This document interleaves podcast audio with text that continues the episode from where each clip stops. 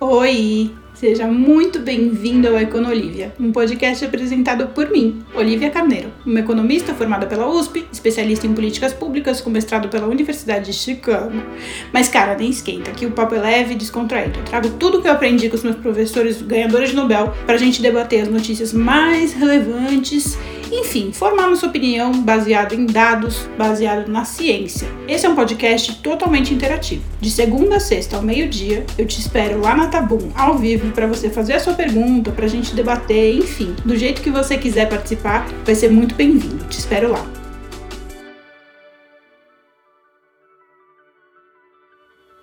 E aí, pessoal? Bom dia, boa tarde, boa noite. Depende da hora que você está me escutando aí, né? Pode ser que vocês estejam escutando à noite também, né? Como é que vocês estão? Vocês estão bem? Ó, meu cabelo tá cacheado, viu? Falei que meu cabelo era cacheado. Aquilo ali era só uma escovinha. Uma escovinha de boa, meu. Uma escovinha de boa, meu. Vamos lá. Sei lá, primeiro dia de outubro oficial, né? Porque sexta-feira não conta. E outubro é o mês mais legal do mundo, porque é o mês mais legal do ano, né? Porque é o mês do aniversário, que é amanhã. Então amanhã se preparem-se. Sexta foi seu aniversário? Tamil, feliz aniversário! Você deve ser uma pessoa muito legal. Porque você é Libra e você é do começo de outubro. Tipo, são as pessoas mais legais do mundo. Parabéns. Parabéns para você. É, bom, vamos lá. Vamos, vamos fazer aquela passagem de apresentação para quem é novo por aqui, né? Esse aqui é o Econolívia o podcast diário que você pode interagir ao vivo comigo apenas aqui na Tabum. Por quê? Porque aqui na Tabum tem este cafezinho. Você está vendo este cafezinho? Este cafezinho se equivale ao Pix que você me manda lá no Instagram, sabe? Aliás, hoje eu recebi um Pix cabuloso. cabuloso, mano. Cabuloso. A pessoa pagou caro porque ela sabe que a pergunta era cabulosa. Mas enfim, aqui você pode fazer uma pergunta através desse cafezinho, tem um botãozinho, uma pergunta, você manda a sua pergunta. E aí você tem duas, na verdade você tem várias opções. Você pode entrar aqui ao vivo e conversar comigo sobre a sua pergunta. Você pode mandar a sua pergunta por escrito e eu vou responder, ou você pode entrar só por áudio e fazer a sua pergunta. E aí você tem um espacinho para bater um papo comigo. Isso é tão raro, né? A gente não pode fazer isso nos stories, a gente não pode fazer isso no TikTok, a gente só pode fazer isso aqui na Tabum. Não é muito legal? É muito legal. Por isso que eu recomendo que vocês escutem o podcast ao vivo na Tabum. Ai, ganhei uma chama. Que você escute o podcast ao vivo aqui na Tabum para poder interagir comigo. Mas você também pode escutar gravado no seu agregador favorito, sei lá, Spotify, Deezer, seja lá o que for que você escuta tu não tem problema nenhum, você só não vai poder interagir comigo. Você não vai poder dar o ar da sua graça e nem pagar o cafezinho para mim, que o cafezinho paga minhas contas, né? Eu te dou aqui o conhecimento e você me dá um dinheirinho para pagar minhas contas para eu poder te dar o meu conhecimento. Não é uma coisa demais? Não é uma coisa incrível? Incrível! Pois bem, vamos lá, vamos lá. Hoje é segunda-feira. Segunda-feira vocês sabem que é um dia meio morto, porque não tem muita notícia do final de semana, né? A gente teve a passeata aí do PT, na Paulista, enfim, coisas que, né, a gente já estava sabendo que ia acontecer, a passeata do PT foi até que cheia. Ciro Gomes foi lá, foi hostilizado, aí ele reclamou que precisa negociar com o PT, aí eu falei, negociar com o PT, não sei se Ciro Gomes quer ser eleito não, viu? Não sei se ele tá querendo ser eleito, quer negociar com o povo do Bolsonaro e com o povo do PT ao mesmo tempo? Difícil, Ciro Gomes, acho que o senhor está querendo não ser eleito. Meu, minha, minha desconfiança é essa. Mas a gente vai comentar outras notícias hoje, porque né, a gente já comentou sobre passeatas outro dia. Vamos falar hoje de coisas mais quentes, mais calientes. Vocês ficaram sabendo do Pandora Papers? O Pandora Papers é uma ação de jornalistas investigativos que revelou artistas, políticos, chefes de Estado e outras figuras importantes que fazem uso de paraísos fiscais. Paraísos fiscais. Ou seja, eles escondem seu dinheiro em outros lugares com baixos impostos para fugirem da regulamentação econômica do país que moram.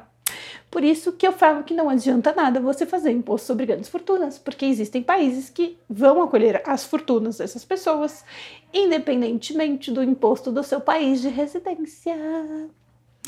Paulo Guedes, o ministro da Economia, Roberto Campos Neto, presidente do Banco Central, são alguns dos expostos. Assim, A galera fala disso assim como se fosse uma coisa é, ruim necessariamente, né? mas não é. Tipo, é direito, é democrático. É democrático. O cara pode pegar o dinheiro dele e colocar onde ele quiser. Tem que ver qualquer regulamentação do país em relação a isso. Ele tem que declarar né, o que ele tem para fora, não sei o que lá, não sei o que lá. Tem todas um, umas paradas muito loucas aí. Mas não necessariamente isso é um crime, tá? Não necessariamente isso é legal. Depende aí de como que o cara fez a tramitação aí. Então não vamos acusar ninguém de nada, beleza? Beleza, legal. Mas era bom a gente saber disso. Outra coisa que aconteceu, e aí vocês acompanharam semana passada, né? Que teve a invasão do MST na Bolsa de Valores, falando que o pessoal tá passando fome porque o pessoal é, da Bolsa, os, os empresários ganham dinheiro, por isso o Brasil está passando fome.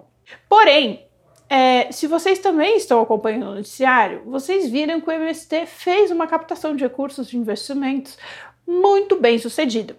O MST fez aí o, uma captação sobre os, os, investimentos agrícolas deles, que está sendo um, um, negócio bem rentável, quer ver? Após o sucesso da captação, é, a captação foi de 17 milhões de recebíveis agrícolas. E quem fez essa operação é um grupo financeiro, né, é, chamado Grupo Gaia, que é bem famoso.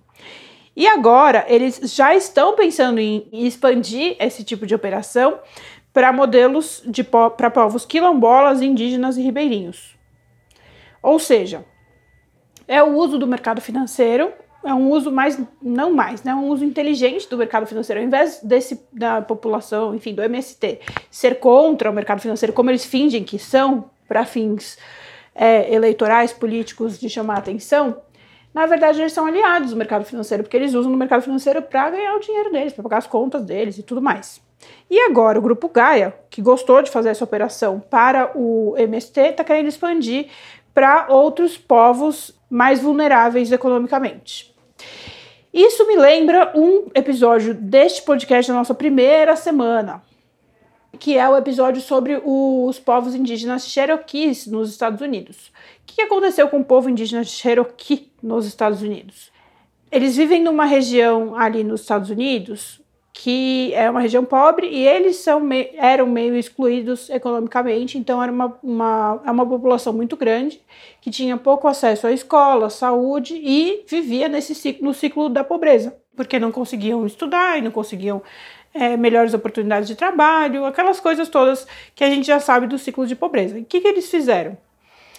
Um grupo financeiro aí desses de cassino, desses grandes investidores de cassino, hotel, essas coisas, falou para eles assim: o povo Cherokee, seguinte, eu quero construir um cassino aqui na cidade de vocês. É... o Vitor tá falando que ele estava aqui. Muito bom, Vitor, obrigada. É, nesse episódio. Ele falou assim: povo Cherokee, seguinte, eu quero investir num cassino aqui na região de vocês. Vocês querem ser meus sócios? Aí o povo Cherokee falou: como assim? Aí eles falaram assim: ó, a gente vem aqui, constrói um cassino. Esse cassino vai movimentar bastante a economia daqui. Vai gerar emprego para vocês, vai gerar receita para a cidade, que vai gerar imposto, que vai poder construir coisas. E o, o lucro, como, vocês como sócios, vocês têm direito a parte dos lucros. E aí, com esse lucro, dá para vocês construírem coisas para vocês, né? Se vocês quiserem construir escolas, se vocês quiserem construir melhores hospitais, dá para vocês fazerem com o dinheiro do cassino. O que, que vocês acham? Eles falaram, putz, é uma excelente ideia. Porque o capitalismo não é nosso inimigo. O capitalismo é nosso amigo, ele está aqui para ajudar a resolver problema. Problema. O mercado existe para resolver problema, entendeu? Aí eles falaram, beleza, fechou, demorou, já é virou um cassino incrível, que lucra muito, e o povo Cherokee melhorou muito de qualidade de vida. No episódio eu explico com mais detalhes, né, que teve uma passagem, assim, que eles eram realmente, eles estavam realmente numa situação muito crítica, de saúde, educação e tudo, e com, ai, eu ganhei uma emoção da Ana. E depois, com a, a, construção do cassino, com essa estrutura favorável né, ao povo Cherokee, desenvolveu muito a região. Acabou que hoje os, o povo Cherokee, eu não sei se esse dado é atualizado, mas eles eram um dos mais é, dos indígenas mais é, ricos, vai, dos Estados Unidos, que muitos foram para a universidade, enfim, melhorou muito. Inclusive, eu comentei naquele episódio que eu vi uma série, eu não lembro qual, em que tinha um garoto desse grupo que fazia faculdade, ele estava contando de como ele viu a transformação do povo Cherokee, ele fala: se não fosse por tudo isso, eu não teria tido a possibilidade de ir para a universidade, ninguém da minha família nunca foi, etc. Eu quero estudar para voltar e desenvolver mais a minha região, blá blá blá blá blá. Enfim, eu acho essa história muito legal. E isso se relaciona muito com esse negócio do, da, da, da captação de recursos no mercado financeiro para povos ribeirinhos, quilombolas e indígenas e para o próprio MST. No fim das contas, é aquilo que eu falo constantemente para vocês: o capitalismo é nosso amigo, ele está aqui para resolver problemas. Enquanto houver problemas, vai existir, né, o capitalismo vai continuar existindo para resolver esses problemas. É assim que a gente ganha dinheiro, resolvendo problemas. Não criando problemas. Criar problemas não, não, não é lucrativo. É, é lucrativo criar soluções. Então, a gente precisa ter essa visão de, de, de, mercado como nosso aliado, não como nosso inimigo. Assim como o MST tem. Embora na propaganda eles finjam que não, vai invadir a Bolsa de Valores, onde eles mesmos capturaram quase 20 milhões de recursos para os negócios deles. Então, sabe aquela coisa? Você tem que ficar ligado no que está acontecendo, porque às vezes você compra uma narrativa que não corresponde com a prática. Bom, em relação a essa história do MST, quando o MST invadiu lá a Bolsa de Valores, o Tiago Reis, que é um querido, o dono da Suno, quem está envolvido com o mercado financeiro conhece, Tiago Reis é um cara fodástico, e ele falou assim, quer saber? Eu vou... É... O jeito que eu tenho de combater essa ignorância, de culpar o mercado de capitais, é ensinando. Então eu vou dar para quem quiser para todo mundo que quiser, eu vou dar um curso na Certifiquei. Ele também é sócio, ele é investidor da, da Certifiquei, que é um, um, uma escola que é, prepara profissionais para o mercado financeiro, né? Que, que prepara para certificados. Né? No mercado financeiro, você, você pode ter o seu estudo formal, óbvio, mas o que conta mesmo para a sua vaga de trabalho, vamos dizer assim, é a sua certificação. Então, se você trabalhou no. Se você tem um CPA 20, se você tem um CNPI, tem os, os certificados aí que são muito bons. E aí, conforme você vai tirando certificados, você vai conseguindo é, postos profissionais mais tops, vai ganhando melhor, enfim, etc. E aí, o Thiago Reis pensou assim: ó, o melhor jeito que eu tenho de preparar é, profissionais para o mercado de trabalho, para o mercado financeiro, né, é dando educação né? Melhor, os melhores profissionais são aqueles mais qualificados, e mais qualificados são aqueles que têm mais educação. Então, o que eu tenho que fazer é dar certificado da educação. E aí ele foi lá e é, deu, ah, foi ontem, foi ontem, 20, deu 24 horas ontem, é, todos os cursos da Certifiquei por um real. E que vocês sabem que esses cursos geralmente, quer dizer, não sei se você sabe, mas esses cursos geralmente são muito caros. Então, tipo, ele tava dando de graça por um real. para todo mundo que quisesse foram não sei quantas mil, tipo, eu não lembro de cabeça, mas eu sei que foi mais de 10 mil pessoas, talvez umas 80 mil pessoas, eu não lembro. Eu lembro que foi muita, muita gente mesmo que, que pegou os cursos, que pegou, que se inscreveu na Certifiquei para fazer os cursos. E aí o Thiago fez, o Thiago Reis falou, isso óbvio ajuda, é, é uma estratégia minha de mercado, porque eu tô preparando profissionais, né, pra, ó, o John falou assim, sim, me inscrevi, o curso do CNPI é uns 2.650. Tá vendo? O John pagou um real e o curso custa 2.650. Então, assim, vale muito a pena. Foram 114 mil cursos. Tá vendo? Foi muita gente, muita, muita gente mesmo. Foi um sucesso a iniciativa. Isso porque ele falou assim, cara, o jeito que eu tenho de combater essa ignorância é fazendo as pessoas conhecerem o mercado e entenderem esse tipo de iniciativa do próprio MST de captar dinheiro no mercado de capitais para, enfim, se desenvolver, para desenvolver a sua própria economia, para se sustentar como um movimento. Então, foi uma sacada genial. O Thiago Reis é um cara meio brilhante. Não sei se, se vocês não conhecem, conheçam. Ele tem Instagram, ele tem todas as redes. Ele é o dono da Suno, que é o CEO, né, o fundador da Suno, que é uma das minhas parceiras, que eu tenho muito orgulho de ser parceira da Suno, porque a Suno também é, é ótimo nesse sentido educacional, é, de mercado e tal. Enfim, a Suno também tem vários cursos, tem várias coisas. Eu não quero ficar fazendo propaganda porque eles não me pagaram para fazer propaganda aqui, neste podcast específico. Mas eu faço propaganda porque eles são meus parceiros que eu realmente acredito. Mas o que eu queria falar para vocês é isso. Essa iniciativa faz todo sentido, né? Do, do Thiago Reis falar: olha. MST, ele não falou isso, tá? Isso sou eu que estou falando. Ele falou de uma maneira muito mais elegante e gentil. Ele falou assim: MST, vocês estão sendo hipócritas porque vocês mesmos se sustentam a partir do mercado de capitais. Vocês sabem que o mercado de capitais não é seu inimigo, que são esse pessoal aqui da bolsa que investiu em vocês. Então vocês estão sendo hipócritas de vir falar aqui que o brasileiro está passando fome, sendo que a gente acabou de investir 17 milhões, 18 milhões no seu, na, sua, na sua captação. Ele falou isso de uma maneira muito elegante. E aí ele pegou e ofereceu esses cursos e uma galera do próprio MST se inscreveu. se inscreveu nos cursos da Certifiquei para trabalhar no mercado financeiro. Então, assim, rola uma grande hipocrisia. Você precisa prestar atenção no que de fato está acontecendo, porque essa narrativa da, dessa esquerda militante aí nem sempre é, corresponde. Às vezes eles fazem umas críticas que são de fato relevantes, mas às vezes eles fazem umas críticas que não tem nada a ver com a realidade, tipo essa. E aí o MS, MTST, né, Movimento é, dos Trabalhadores Sem Teto, chamou o Tiago Reis para trabalhar em uma das suas 20 cozinhas é, comunitárias. O MTST não é o MST, tá? O MST é o Movimento Sem Terras, sem, Movimento do Sem Terra, que é super gigante, tem, enfim, eles são uma mega... Eu não sei se dá para falar indústria, mas eles têm muitas ramificações e tal. O MTST não, é um outro movimento, o Movimento dos Trabalhadores Sem Teto. É, e aí eles chamaram o Tiago Reis para trabalhar em uma das suas 20 cozinhas comunitárias, e aí, é, o Thiago Reis respondeu falando que ia doar até 5 mil reais para o movimento com algumas condições. Eu não vi quais que foram, mas deve ser alguma coisa interessante, porque o Thiago Reis é um cara muito interessante e ele é um cara muito bem intencionado. Ele não ia fazer uma coisa babaca. Enfim, ó, professor Will Mello tá falando assim, ah, ganhei uma nota 10 da Jenny, obrigada.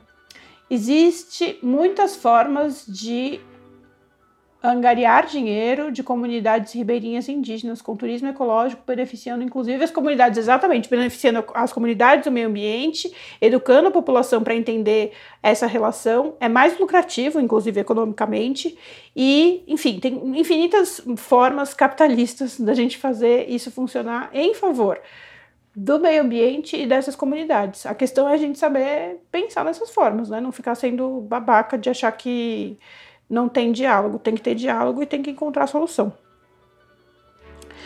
Para finalizar, uma outra pauta que eu queria trazer para vocês, que também está relacionada a essa questão de meio ambiente, que são os governadores que vão para a COP26 e querem a lei do mercado de carbono.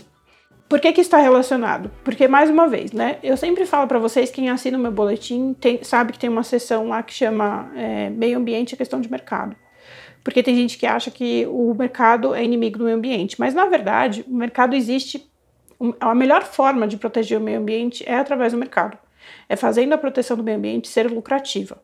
E isso precisa, óbvio, de uma iniciativa do mercado e de uma conscientização do mercado, mas também de uma parceria do Estado, porque também se deixar só na mão do mercado, né, não tem muita muito, não, não necessariamente vai ter a conexão que a gente quer que tenha com é, o desenvolvimento sustentável. Então, a conexão do governo, né, de, no sentido de regular e de fazer as, as iniciativas que estimulem que seja lucrativo para o mercado proteger o meio ambiente são muito importantes. Então, essa iniciativa dos governadores participarem dessas reuniões é muito importante, principalmente porque a gente vê que a gente confia muito no, no governo federal para fazer esse tipo de iniciativa, né? Na época do Lula, a gente passou por várias fases. Passamos pela fase da Marina, que era super focada em preservação ambiental, e aí a gente mudou é, para outros ministros que eram mais negociadores em relação a essa pauta. Na época da Dilma, continuou numa coisa mais que negocia, e hoje Bolsonaro também continua super negociando. E quando eu falo negociando, é negociando pela não preservação, né? E a gente não precisa depender só do, do governo federal. A gente pode ter ali o governo estadual como grande aliado. Aliás, é mais importante até, né? Porque cada estado tem a sua, a sua particularidade, a sua. O, o, o que está interessado em preservar a sua economia, o seu ecossistema. Então, o Brasil é muito diverso, né? Então, é, é interessante que a gente tenha os, os governadores empenhados nisso. Pelo que eu saiba, não são todos os governadores, mas os que estão empenhados estão bem empenhados. O meu amigo Guilherme Siquis, que é filho do Alfredo Siquis. É, ele é. Eu esqueci o nome agora, não sei porque que eu inventei de falar. Ele, mas enfim, ele é presidente de uma, de uma associação, inclusive ele fez Universidade de Chicago comigo. Ele, fez, ele é presidente de uma associação que cuida disso, de fazer esse lobby com, com os governadores para eles participarem da agenda ambiental de uma maneira lucrativa para o mercado. E aí veio uma tem uma reportagem hoje do, da, do valor econômico que eu achei interessante, que também para fechar, acho que fecha bem essa, essa composição que eu trouxe de notícias para vocês, que ela fala assim: o mercado é o freio mais eficaz, afirma ex-presidente do Obama. Para Sueli Araújo, ex-presidente do IBAMA, eu falei Obama, eu quis dizer IBAMA, é, especialista em políticas públicas do Observatório do Clima, o ideal seria que não aparecessem interessados na rodada da ANP que ameaça paraísos ambientais. O que, que ela está querendo dizer com isso? Que, como que eu posso falar isso de uma maneira não, não politizada, né? Enquanto o Estado tem algum interesse, o Estado, quando digo é o governo, né, a gestão pública tem algum interesse em determinadas privatizações, seja por questão financeira, né, de, a gente está com problema financeiro de, de caixa, né, da União, é, seja para desovar problemas do seu colo, o Estado tem um, um, um tipo de problema que ele quer resolver, além do problema ambiental. O problema ambiental é de todo mundo, inclusive do Estado. Mas, é, além do problema ambiental, o Estado, o governo mais especificamente, tem coisas mais urgentes, porque o problema ambiental não vai cair no colo desse governo atual né? Ele tem que gerenciar, mas a bomba vai explodir lá na frente. Então, para ele, é mais urgente, inclusive eu falo disso no meu curso, é mais urgente resolver o problema de agora, que é pagar a conta, né? Fechar o caixa. Então, vender o que precisar vender, fazer o que precisar fazer para ter fluxo de caixa, para pagar suas contas. E aí que entra a questão do mercado, que a Sueli está falando. Ela está falando assim, ó, a gente tem que ficar ligado, porque nem sempre isso é o mais lucrativo para o mercado. E nem sempre isso é o melhor a melhor solução, a solução mais eficiente do ponto de vista estratégico de mercado. Então a gente precisa ficar ligadão e aproveitar as oportunidades da maneira correta. O mercado não pode cair. É, em outras palavras, o que ela está falando é: não, o mercado não pode cair nessa cilada que o governo está. nessa arapuca que está sendo estabelecida, que mais favorece o governo do que o próprio mercado ou, enfim, as questões ambientais que a gente está preocupado em preservar. Trouxe algumas reflexões interessantes, né, para vocês hoje. Quem tiver pergunta agora é a hora de vocês mandarem, porque já estou encerrando. A gente falou do Pandora Papers, que, enfim, eu acho que vai sair bastante na mídia, porque a mídia gosta dessas coisas sensacionalistas para ficar comentando, embora não necessariamente seja uma coisa horrível. A gente falou do MST no, no mercado de capitais e da, do interesse do Grupo Gaia, que cuidou dessa operação do MST, em cuidar também de operações similares para outros grupos, como é, comunidades quilombolas, ribeirinhas e indígenas. Aí a gente falou do MS, MTST. Ai, obrigada, ganhei uma nota 10. MTST, falando do Thiago Reis, fiz uma mega propaganda dele aqui de graça. Mas é que ele é um cara muito legal mesmo e eu confio bastante no trabalho dele. E eu terminei aqui falando um pouquinho do, da, da, da gestão, do papel da, do governo, né, da gestão pública nessa história toda. O professor Will Mello falou assim: caso não me deu, ele não me comprou um cafezinho, mas ele fez pergunta: Ó, oh, tudo bem, viu, professor? Estamos de olho, estamos de olho. No caso do Paulo Guedes investir em ilhas fiscais, como fica o código de conduta da administração pública e o conflito de interesse com o cargo como ministro da Economia? Eu acho que isso, eu não sei, tá? Mas eu vou te falar, ah, obrigada, obrigada por me comprar um cafezinho. É, eu acho que isso é de antes do, dele estar no cargo que ele ocupa hoje. Eu acho que isso é de bem antes, na verdade mas eu não sei, eu não, não, cheguei a ler com profundidade, e mesmo se eu tivesse lido com profundidade, é, eu não sou da área do direito, eu não, eu não, me sinto muito confortável de, falar, de responder perguntas do direito, porque existe grande chance de eu falar merda. Bom, minhas gentes, perguntas? Alguma frustração?